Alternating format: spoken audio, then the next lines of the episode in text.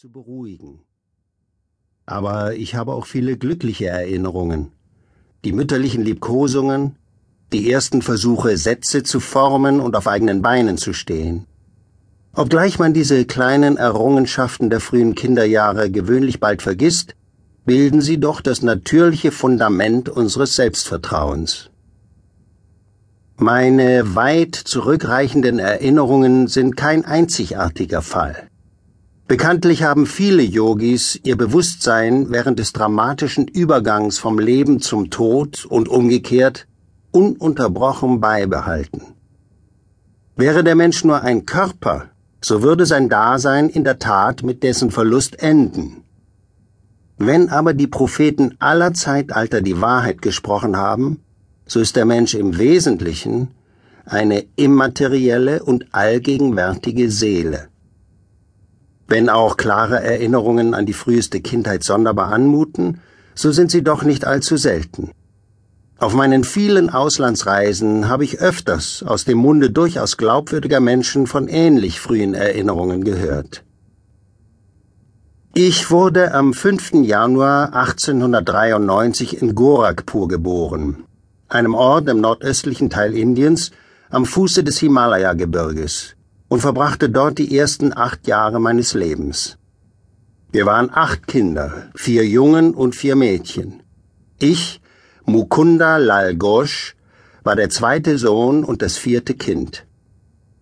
Vater und Mutter waren Bengalen und gehörten der Kshatriya-Kaste an.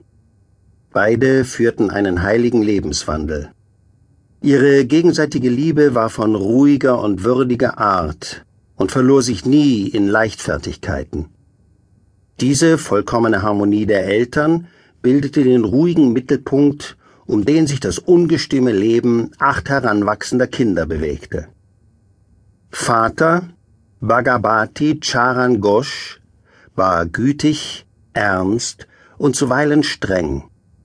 Wir Kinder liebten ihn sehr, bewahrten ihm gegenüber jedoch eine gewisse ehrfürchtige Zurückhaltung.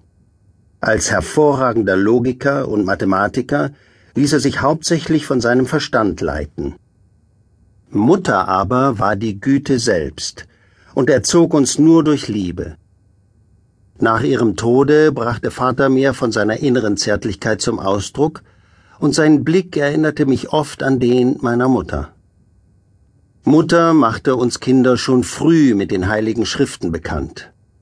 Sie erzog uns dadurch, dass sie uns ständig geeignete Geschichten aus dem Mahabharata und dem Ramayana erzählte, wobei Strafe und Belehrung Hand in Hand gingen.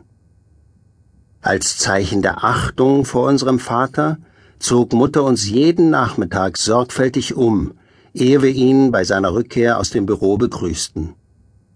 Er bekleidete bei der Bengal Nagpur Eisenbahngesellschaft, einer der größten Indiens, eine Stellung, die der eines Vizepräsidenten glich.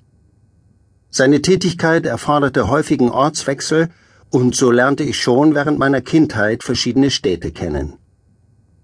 Mutter hatte stets eine offene Hand und nahm sich gern der Bedürftigen an. Auch Vater war von Natur gütig, doch seine Achtung vor Gesetz und Ordnung erstreckte sich auch auf die Haushaltskasse. Einmal gab Mutter in 14 Tagen mehr Geld für die Armen aus, als Vater im Monat verdiente. Alles, worum ich dich bitte, sagte Vater, ist, dass du deine Mildtätigkeit in vernünftigen Grenzen hältst. Selbst ein sanfter Vorwurf von ihrem Mann verursachte meiner Mutter Kummer.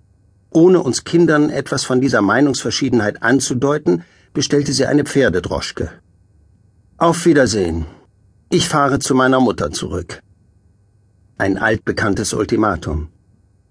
Wir erschraken heftig und brachen in lautes Gejammer aus, als zum Glück gerade unser Onkel mütterlicherseits eintraf. Er flüsterte Vater einen weisen und zweifellos uralten Rat ins Ohr. Nachdem Vater dann einige versöhnliche Worte gesprochen hatte, entließ Mutter erleichterten Herzens die Droschke. So endete meines Wissens die einzige Auseinandersetzung, die meine Eltern je gehabt haben. Aber ich entsinne mich noch eines anderen bezeichnenden Gesprächs. Gib mir bitte